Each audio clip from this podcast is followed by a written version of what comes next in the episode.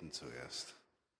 Und wir machen es heute so, dass ich vorbete und ihr betet laut jeden Satz nach, einfach laut genug, damit du es selbst hörst. Ja, nur du musst es hören, was du betest. Vater im Himmel, ich danke dir.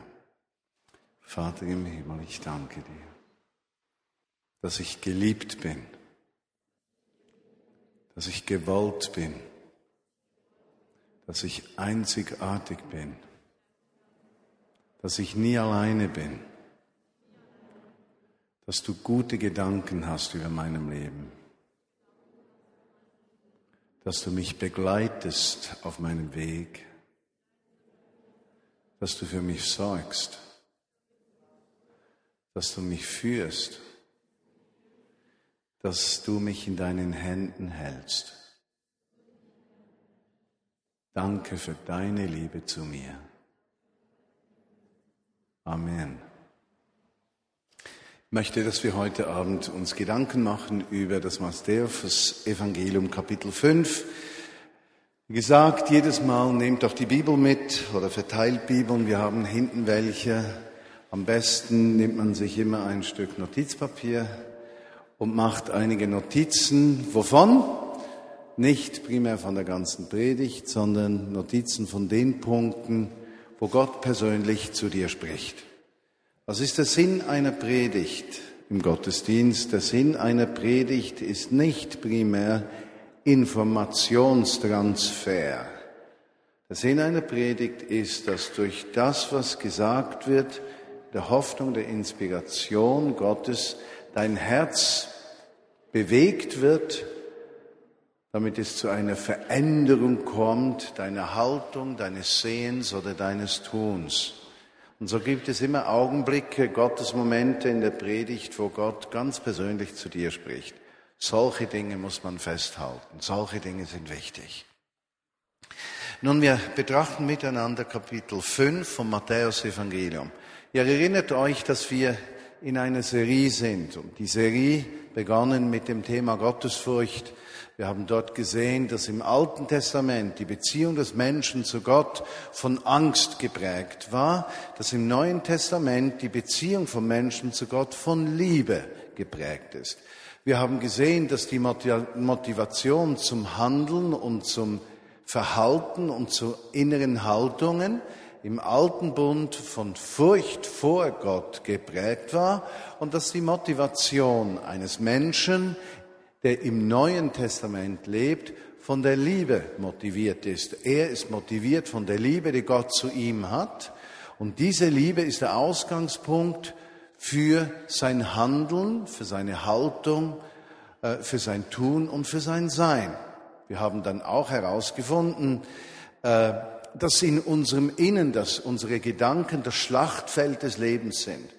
Und wir haben dort gemerkt, dass es eine große Frage ist, womit wir unser Denken füllen, weil unser Denken über unser Handeln bestimmt. Wir haben auch gemerkt, dass es wichtig ist, wie wir mit negativen Dingen im Leben umgehen und haben erkannt, dass wir eine Wahl haben, nämlich die Wahl, uns positiv Gutem hinzugeben oder negativ Schlechten.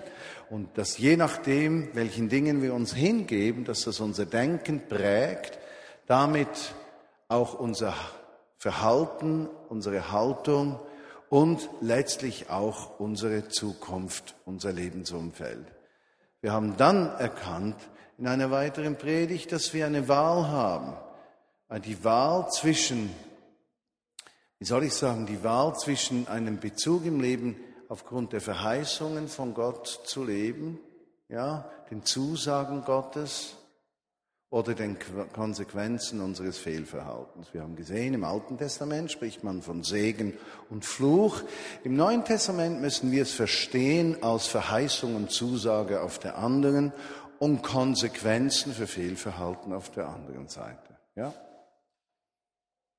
Soweit sind wir gedanklich mal miteinander unterwegs. Der Sinn und Zweck der ganzen Serie ist, dass wir unsere Gottesbeziehung vertiefen und lernen, gute Entscheidungen zu treffen, die unser Leben positiv beeinflussen. damit wir das, was wir tun möchten, was das Gute ist, das auch wirklich tun. Und nicht ein Leben aus eigener Kraft führen, sondern aus der Kraft Gottes. Und heute schauen wir uns das noch einmal genauer an. Was heißt das praktisch? Und wie nehmen wir Bezug auf Verheißungen und Zusagen Gottes? Und wie wenden wir diese im Alltag an? Matthäus Evangelium Kapitel 5. Ich lese die Verse 1 bis 11.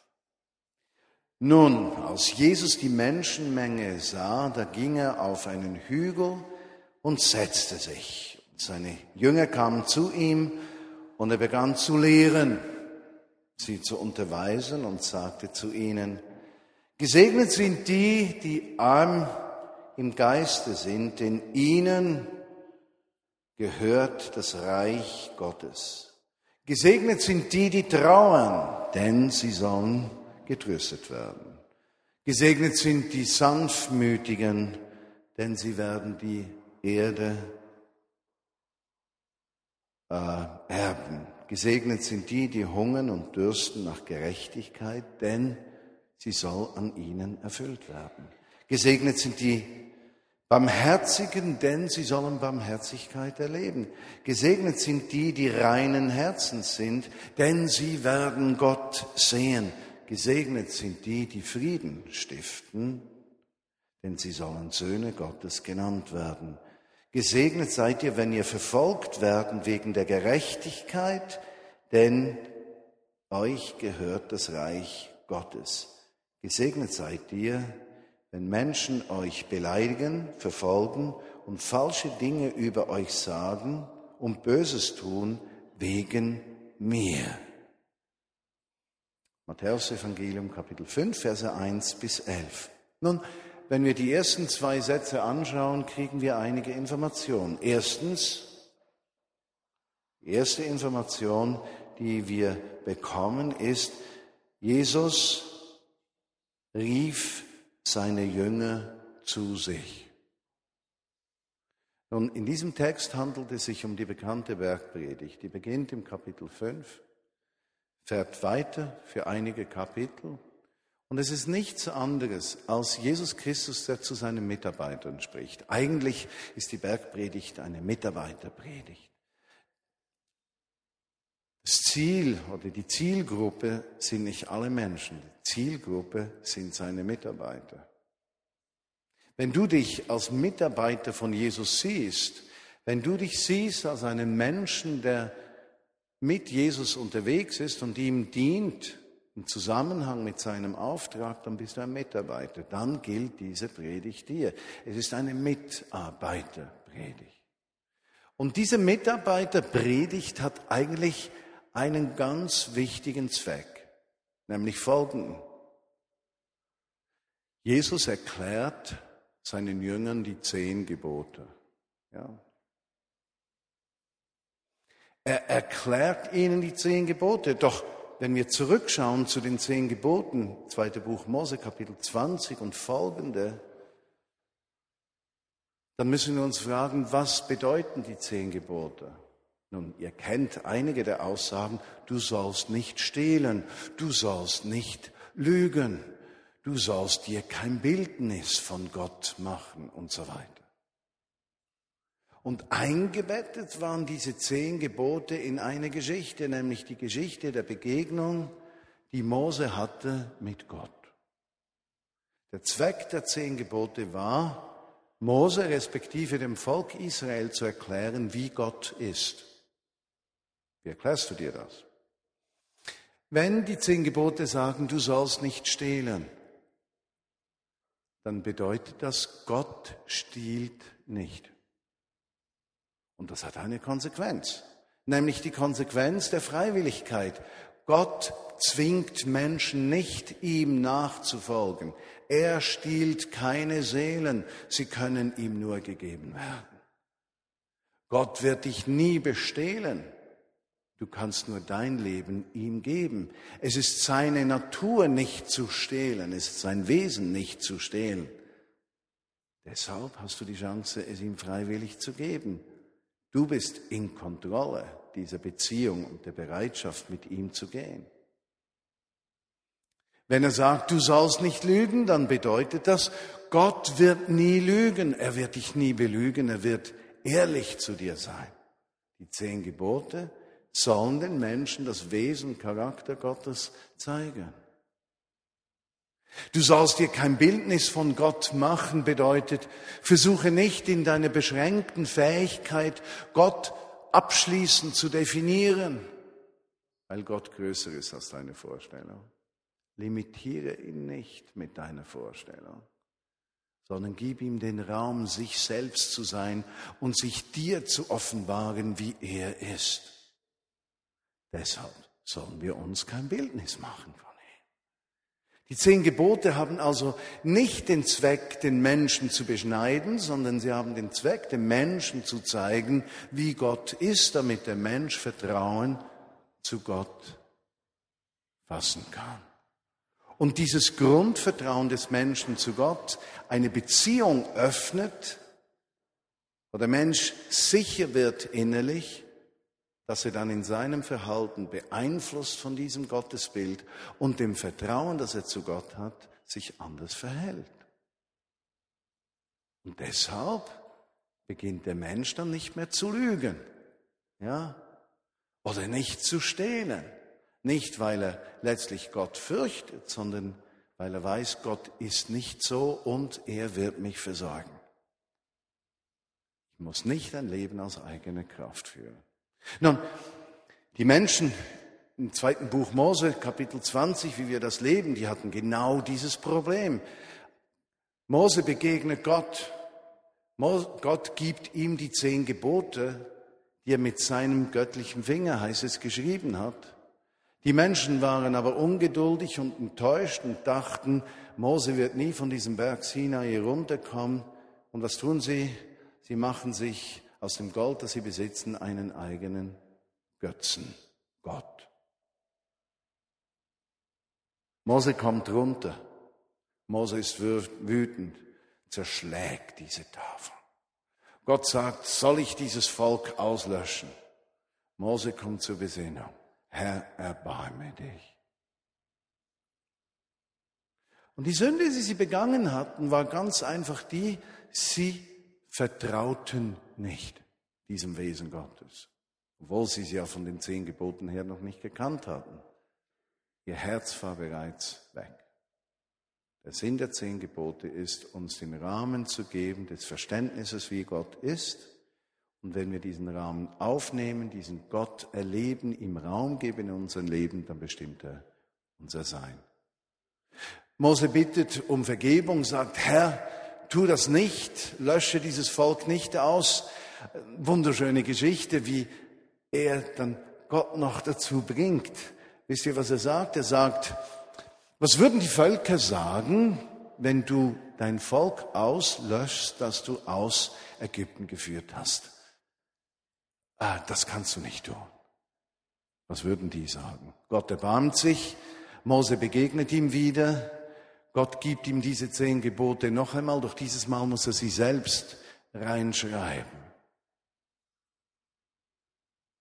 Er kommt runter vom Berg mit diesen zwei Tafeln und gleich im nächsten Kapitel, zwischen Kapitel 20 und 24 vom zweiten Buch Mose, kommt die Herrlichkeit Gottes in einer Weise auf diesen Mose, dass er sein Gesicht abdecken muss, weil die Menschen diese Gegenwart Gottes auf seinem Gesicht nicht ertragen. Der Zusammenhang der zehn Gebote mit Gottes Gegenwart. Gottes Gegenwart nimmt dort zu, wo wir Gottes Wesen in uns aufnehmen und glauben, dass er ist, wie er ist und das Gute für uns möchte. Dieses Vertrauen bedeutet, dass wir nicht mehr unserem Wissen, unseren Fähigkeiten, unserem Tun vertrauen, sondern uns abhängig machen von ihm. Und Gegenwart Gottes heißt nichts anderes als, ich anerkenne meine Limitierung und gebe mich deinen Möglichkeiten, Gott, hin, die unsere Möglichkeiten übersteigen. Soweit, so gut. Matthäus Kapitel 5, Mitarbeiterpredigt. Jesus ruft die Jünger zu sich. Und was tut er? Er spricht über die zehn Gebote. Er macht dieses Wesen Gottes nahbar. Und wie tut er das? Er spricht dieses Mal nicht, du sollst nicht, sondern er sagt, gesegnet sind. Gesegnet sind. Für sie, alles Menschen jüdischen Glaubens, war das sehr gut verständlich. Wenn ihr zum Beispiel jüdische Freunde habt und diese jüdischen Freunde äh, mal fragt, darf ich für dich beten, werden die dich anschauen. So, was meinst du? Genau. Ja, darf ich für dich beten? Äh, das geht ja gar nicht. Ja, was meinst du, das geht gar nicht? Äh, ja, man betet zu Gott, du betest ja nicht mit Menschen. Also Menschen jüdischen Glaubens verstehen das nicht für jemanden beten. Ist nicht in ihrem Verständnis und Konzept. Sie sprechen von Segen. Ja, vor einigen Jahren eine jüdische Bekannte, eine gute Freundin von mir, sie hatte einen Freund in Israel, der war krank und sie wollte, dass ein Segen gesprochen würde für diesen Freund. Und so ging sie zum Rabbiner äh, in, in Bern und fragte ihn, ob er bereit wäre, für ihren Freund eine Beracha, einen Segen zu sprechen. Der Rabbiner verneinte, er würde das nicht tun, worauf sie mich anruft und sagt, würdest du bei euch eine Beracha sprechen für meinen Freund? Und ich habe dann gesagt, natürlich tue ich das. Ja, dann komme ich sofort am Sonntag in den Gottesdienst bei euch. Und so kam sie dann, ich habe eine Beracha ausgesprochen, sie lebt noch heute davon. Sie lebt noch heute von diesem Segen. Also ein Segenspruch wird von jüdischen Menschen sehr gut verstanden. Man bezahlt Segen auch. Äh, für uns ist das ganz schlimm. Also die Vorstellung, dass man zu einem Menschen geht und sagt, ich bezahle dir 20 Franken, wenn du mich segnest. Und der sagt dann, willst du den 5 Franken Segen, den 10 Franken Segen oder den 1000 Franken Segen? Äh, welchen genau willst du? Du kannst die Sache auch andersrum anschauen. Der Segen ist diesen Menschen so wichtig, dass sie zu zahlen bereit sind. Ja? Weil sie sich bewusst sind, Segen hat Auswirkung. Segen bewirkt etwas. Im Verständnis eines Christenmenschen aus dem Neuen Testament kann man Segen nicht kaufen, sondern Segen kommt immer als Gnade kostenlos. Kostenlos habt ihr es erhalten, den Segen, kostenlos gebe den Segen weiter. Also eine neue Zeit ist mit Jesus angebrochen. Und so sagt Jesus dann, gesegnet sind Spürt ihr jetzt etwas von dieser Wichtigkeit? Gesegnet sind, die arm im Geiste sind. Nun, damit meint er nicht die geistlich Armen, sozusagen die, die nicht Theologie studiert haben, ja, die, die nicht alles wissen. Das meint er nicht so, sondern er spricht explizit von Menschen, die innerlich nicht mehr zurechtkommen, die arm geworden sind. Das sind reiche Menschen. Reiche Menschen im Sinne der Bibel sind Menschen, die immer alles besser wissen. Die auf jede Frage eine richtige Antwort haben. Mit denen kannst du nicht sprechen. Die Menschen, die Jesus am meisten konfrontierte, waren die Religiösen. Religiöse sind, die auf jede Frage eine Antwort haben. Ja, Sie lesen die Bibel und Sie sagen, das bedeutet das, Punkt, fertig, Schluss. Die Bibel ist uns nicht so gegeben. Wir sind keine Buchreligion. Die Bibel ist die Tür zu einer Beziehung zu Gott. Und sie hilft uns im Alltag, wenn der Heilige Geist uns inspiriert, richtige Entscheidungen zu treffen und Dinge zu verstehen. Es ist kein Rezeptbuch. Die Aussage, das bedeutet nur das, existiert so nicht. Die Religiösen waren die Zielscheibe des Wirkens von Jesus. Die Alleswisser waren die, die letztlich keinen Zugang zum Herzen von Gott hatten, aber die, die arm geworden sind, fragend, Dinge nicht mehr wissen, Dinge nicht verarbeiten kann, die vielleicht überfordert sind vom Leben.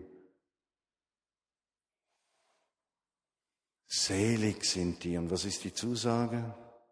ihnen ist das Reich Gottes.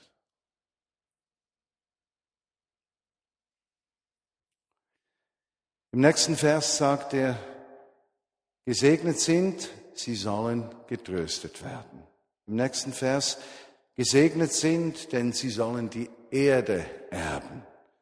Nächster Vers, gesegnet sind, denn sie sollen Gerechtigkeit erleben. Im nächsten Vers heißt, gesegnet sind und sie sollen Barmherzigkeit erfahren. Im nächsten Vers, gesegnet sind und sie sollen Gott sehen. Im nächsten Vers, gesegnet sind und sie sollen Söhne Gottes genannt werden. Im nächsten heißt es, gesegnet sind, denn ihnen gehört das Reich Gottes. Der Aufhänger des Umgangs von Gott mit dem Menschen sind Zusagen, Segnungen und Verheißungen. Du darfst eines wissen, Gott ist auf deiner Seite. Du darfst eines wissen, er hat gute Absichten. Du darfst eines wissen, er will dir alles geben. Du darfst eines wissen, er will nichts zurückhalten. Er ist in diese Welt gekommen, damit wir Freude haben und damit diese Freude überfließt. Ein gefülltes Leben. In diesem Text sagt er aber auch, dass es Situationen gibt, die schwierig sind. Wenn es heißt, sie sollen getröstet werden, heißt es, dass sie Trost brauchen. Also Jesus verheißt kein schmerzloses Leben, er verheißt kein Leben, wo Menschen nicht verleumdet werden und missverstanden werden und abgelehnt werden. Das verheißt er nicht. Aber er sagt, inmitten deiner Lebensherausforderung, inmitten deiner Schwierigkeiten ist er auf deiner Seite. Und das ist die Kernpredigt von Jesus an seine Mitarbeiter.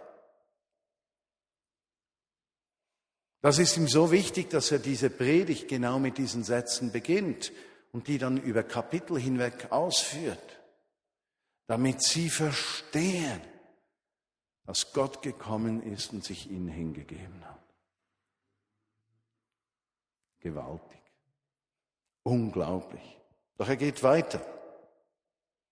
Und dann benennt er eben diese Gesegneten. Welche werden gesegnet? Und er spricht Haltungen an, Schwächen an, ja.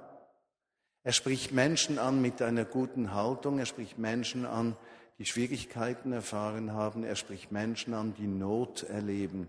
Und genau diesen Menschen, die schwach sind, in Not sind, die ein weiches Herz haben, denen spricht er Gutes zu. Überleg dir mal, Menschen, die schwach sind, denen Unrecht widerfährt, die arm sind, denen spricht er Gutes zu.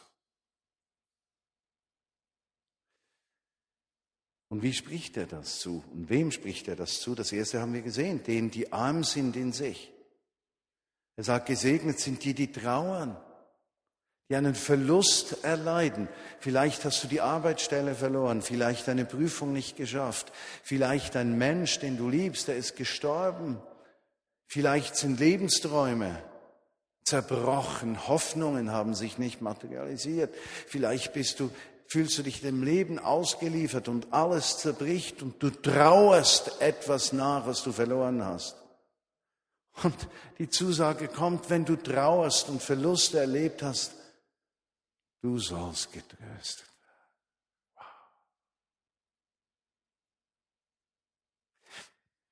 würden wir in unserem Wesen nicht viel eher sagen, nun, wenn es ihm nicht gut geht, na ja, er hat eben schlechte Entscheidungen gefällt, deshalb ist er jetzt verschuldet, er ist selbst schuld.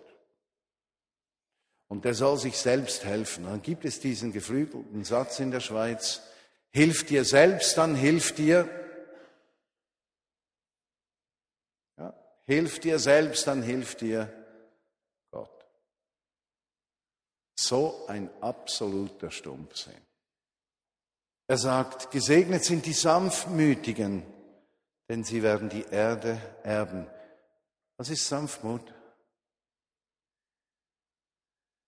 wenn ich die mir zustehende Gerechtigkeit nicht einfordere. Wenn ich die Gerechtigkeit, die mir zusteht, nicht einfordere, sondern vertraue, dass Gott für mich sorgen wird.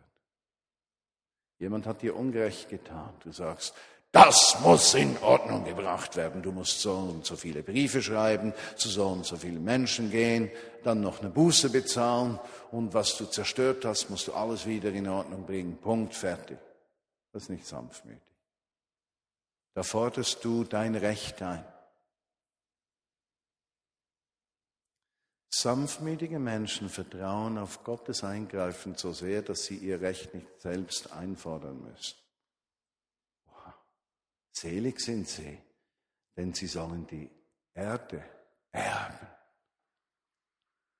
Und mit diesem Wort Erde erben ist nicht wörtlich, so verstehe ich es, gemeint, dass du die ganze Erde, Erde als Erbschaft kriegst, sondern alles, was die Erde hergeben kann, wird dir gehören. Also Gott sorgt für dich. Du musst nicht für dein Recht selbst kämpfen. Selig sind die Hungern nach Gerechtigkeit. Hungern und Dürsten nach Gerechtigkeit, sie sollen satt werden. Und ich frage mich manchmal, ob dieser Text nur von der Ungerechtigkeit spricht, die wir zu erleben verstehen. Also Menschen haben uns Unrecht getan. Wir wurden abgelehnt, abgewiesen. Dinge, die wir gesagt haben, wurden umgedreht, falsch interpretiert, gegen uns verwendet. Und äh, wir haben dieses Unrecht erlitten und jetzt vertrauen wir Gott, dass er dieses Unrecht wieder in Ordnung tut. Ich bin nicht sicher, dass das gemeint ist. Ich frage mich vielmehr, ob unser Hunger, Durst nach Gerechtigkeit nicht uns selbst, sondern das Unrecht in der Welt betrifft.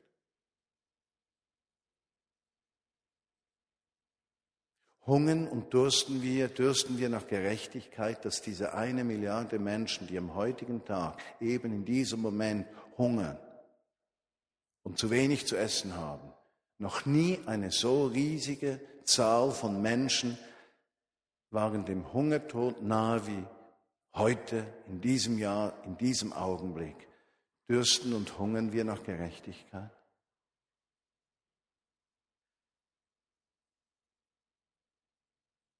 Heute Morgen haben wir einen jungen Freund aus Afghanistan bei uns zu Hause gehabt. Er ist 17 Jahre alt zum Frühstück.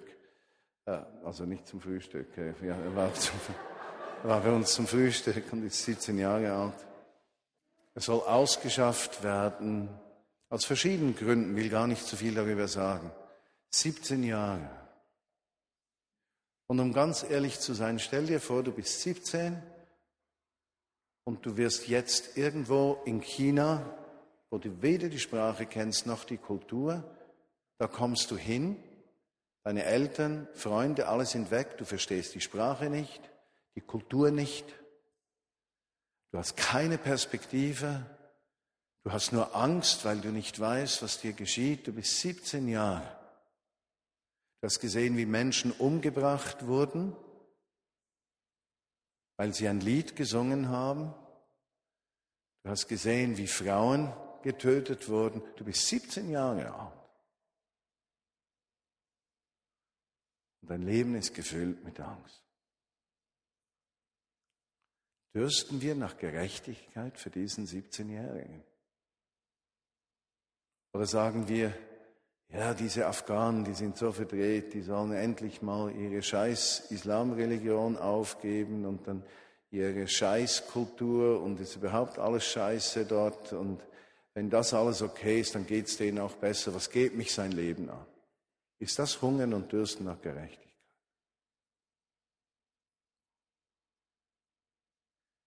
Und wenn du andere Meinung bist, dann lade doch einmal ein solches Kind zu dir nach Hause ein und lass seine Lebensgeschichte auf dein Leben wirken und dann sprich wieder. Hungern, hungern wir nach Gerechtigkeit? Betrifft uns das? Oder geht es uns nichts an? Freund von uns in Afrika wird krank, müsste unbedingt Medikamente kaufen Wir haben nicht mehr die Gelegenheit, das Geld für diese Medikamente zu überweisen. Er kriegt die Medikamente nicht und stirbt. Betrifft uns das? Hungern wir und dürsten wir nach Gerechtigkeit? Könnte das gemeint sein? Gesegnet sind die, die nach Gerechtigkeit hungern und dürsten, denn sie sollen voll werden mit Gerechtigkeit. Gesegnet sind die Barmherzigen, denn ihnen soll Barmherzigkeit geschehen. Was ist Barmherzigkeit? Wenn ich mich von der Not des Nächsten berühren lasse. Wenn wir beginnen zu weinen mit den Weinenden, dann sind wir barmherzig. Wie heißt es von Jesus? Als er Jerusalem anblickte, und er wurde erfüllt mit Barmherzigkeit und weinte über der Stadt. Er ließ sich von der Not des Nächsten berühren. Er sagt, es geht mich etwas an. Barmherzigkeit ist zu sagen, die Not des Nächsten geht mich etwas an. Wir sind so argem Widerspruch zu unserer Gesellschaft und unserem Verständnis. Eben, hilf dir selbst, so hilft dir Gott. Oder noch ein guter Spruch. Jeder ist seines, jeder ist seines Glückes Schmied. Ich meine, das können wir in einer privilegierten Situation gut sagen. Wie gehen wir mit Menschen um, die nicht in dieser privilegierten Situation sind? Sind wir barmherzig erfüllt? Er sagt, gesegnet sind die, die reinen Herzens sind, denn sie werden Gott sehen. Wisst ihr, was heißt reinen Herzens zu sein? Es heißt nicht fehlerlos zu sein. Das ist die gute Nachricht. Geht nicht um Fehlerlosigkeit geht auch nicht darum, Menschen, die nicht mehr versucht werden von Schlechten, die sind reinen Herzens. Reinen Herzens sind Menschen, die jeden Tag im Bewusstsein ihrer Schwäche am Abend zu Bett gehen und sagen, Jesus vergib mir, so wie ich allen vergebe, die mir Unrecht getan haben. Und ich lade dich ein, Jesus, dass du kommst, mir einen guten Schlaf schenkst, damit ich morgen ohne Gepäck das Gepäck des Fehlverhaltens anderer Menschen und dem Gepäck meines Fehlverhaltens neu in den Tag hineingehen kann. Das sind Menschen mit reinem Herzen. Und solange du irgendeinen Vorwurf in deinem Herzen bewahrst, hast du kein reines Herz.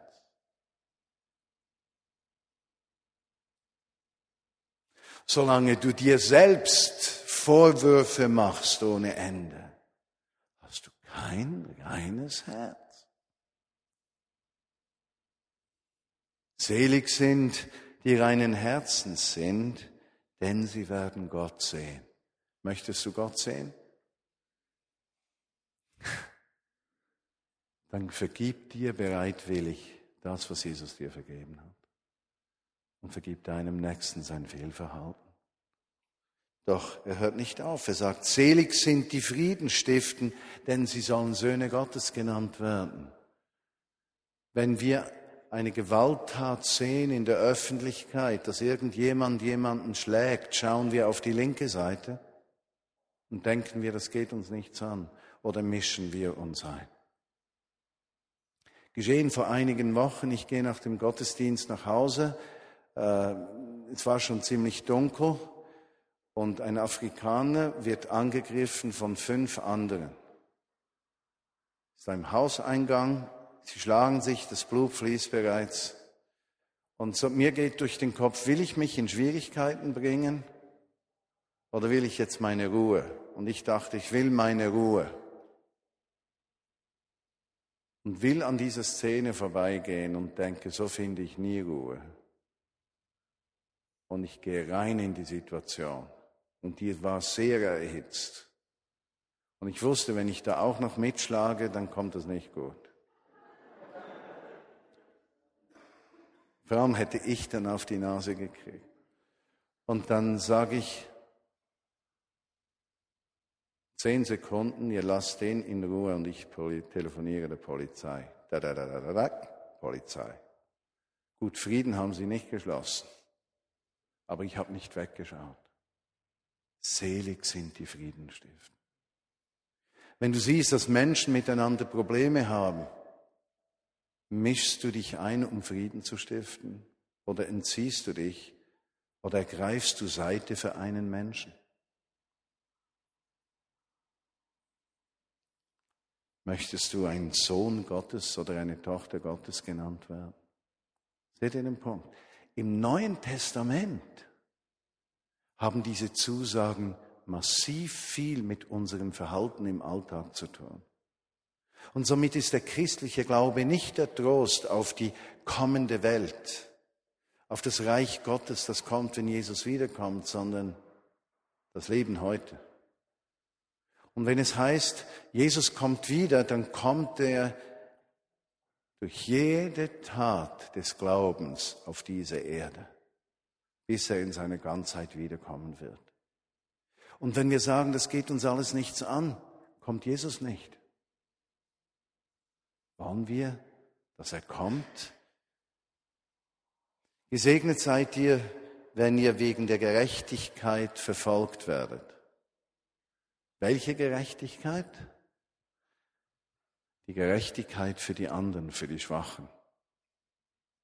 Und wir müssen uns schon einige Gedanken machen, ob wir als christliche Gemeinschaft vor allem darauf achten, ob sich jeder richtig verhält oder ob wir gemeinsam das Richtige tun. Habt ihr diese Frage gehört? Wir müssen uns schon fragen, ob es uns darum geht, dass sich jeder richtig verhält oder wir gemeinsam das Richtige tun? Wenigstens die Frage müssen wir uns stellen und die durch unseren Kopf gehen lassen. Ja, Kapitel 5. Gesegnet sind. Und das möchte der Autor Matthäus dieses Thema landen und zum Abschluss bringen, spricht er dann gegen Ende seines langen Briefes und seiner Geschichte, die er über diesen Jesus, seinen Herrn, geschrieben hat, in Kapitel 25, was ganz Wichtiges. Und er, er rundet wie diese Bergpredigt ab in diesem Kapitel 25. Es kommt einem vor, als würde er, der Autor, jetzt zur Ruhe kommen über der Botschaft, die Jesus hat. Was steht in Kapitel 25? Da steht diese Geschichte zwischen, wo, wo die Schafe und Böcke eingeteilt werden. Wir haben die schon einmal angeschaut, werden die bestimmt noch mehr miteinander anschauen. In Vers 34 von Kapitel 25 schreibt er dann, in dieser Geschichte, die er erzählt, dass ein König eben Schafe und Böcke getrennt eingeteilt hätte, da sagt er in Vers 34, dann wird der König zu denen, die auf seiner Rechten stehen, sagen, kommt, ihr Gesegneten des Vaters. Ja, er macht den Sack zu, zu Kapitel 5. Ihr Gesegneten des Vaters, nehmt eure Erbschaft, das Reich Gottes, das für euch vorbereitet ist, vor der Schöpfung der Erde in Empfang. Denn ich war hungrig und ihr gab mir zu essen. Ich war durstig und ihr gab mir zu trinken. Ich war ein Ausländer und ihr habt mich eingeladen. Ich brauchte Kleider und ihr habt mich gekleidet. Ich war krank und ihr habt euch um mich gekümmert. Ich war im Gefängnis und ihr habt mich besucht. Und sie sagen zu ihm, wo, wo haben wir das gemacht? Und Jesus sagt, was ihr einem der geringsten der Menschen getan habt, das habt ihr mir getan. Die Geschichte geht weiter und er wendet sich dann den auf der linken Seite zu und er sagt dann zu ihnen, ich war nackt und ihr habt mich nicht gekleidet. Ich war hungrig und ihr habt mir nichts zu essen gegeben. Mich dürstet und ihr habt mir nichts zu trinken gegeben. Ich war im Gefängnis und ihr habt mich nicht besucht. Die Not dieser Welt hat euch nicht interessiert. Und sie fragen, wo haben wir dich nicht besucht? Wir waren doch top religiös. Wir waren doch gläubig. Wir waren doch Mann. Wir gehörten doch dazu. Und er sagt zu ihnen, was ihr nicht einem der Geringsten getan habt, das habt ihr mir nicht getan. Und so begegnen wir in jedem Menschen, ob Muslim, Buddhist, Hindu, Atheist, Gottlosen, Verbrecher, Reichen, Bankier, Lehrer, Professor, Hausfrau, begegnen wir Jesus? Oder können wir Jesus begegnen?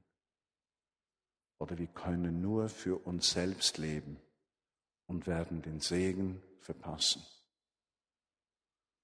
Und somit hat dieses Gebet, Jesus komme bald, eine ganz andere Bedeutung. Durch unser Leben bricht Jesus in diese Welt hinein oder eben nicht. Jesus, ich bitte dich, dass du uns Verständnis gibst der Bergpredigt, der Wichtigkeit der zehn Gebote, dass wir nicht in ein Leistungsdenken kommen, sondern dass wir unsere Herzen öffnen für deine Führung und dass wir vor allem unsere Herzen öffnen gegenüber der Not der Welt und der Not des Nächsten.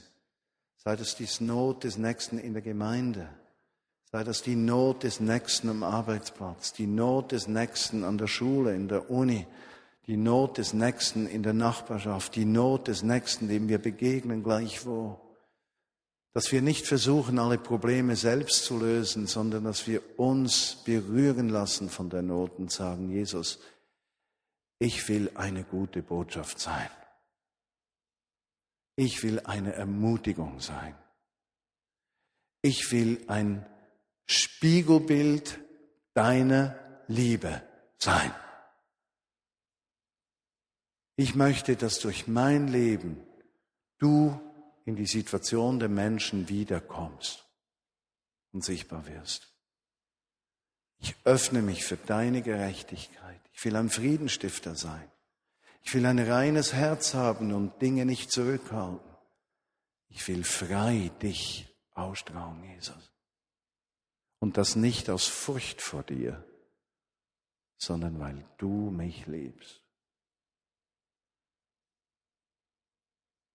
Und Jesus, ich möchte dich bitten, dass wir als Vineyard Bern ein Ausdruck dieser göttlichen Liebe sind. Jeder so, wie es vermag, jeder so, wie er es kann oder sie. Aber gemeinsam wird es ein Ganzes.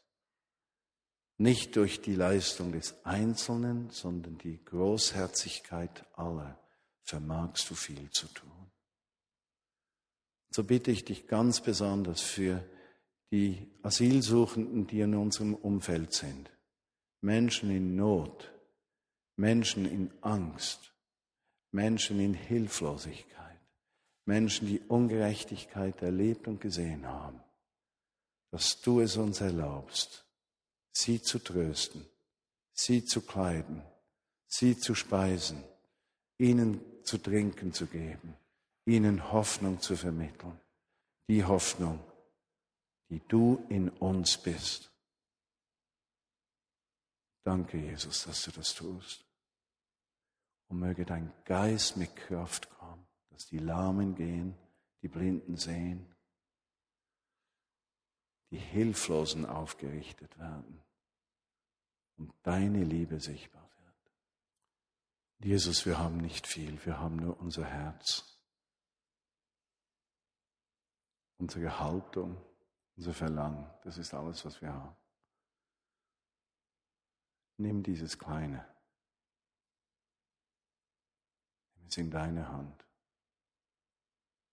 Brauche es für deine Absichten des Friedens. Amen.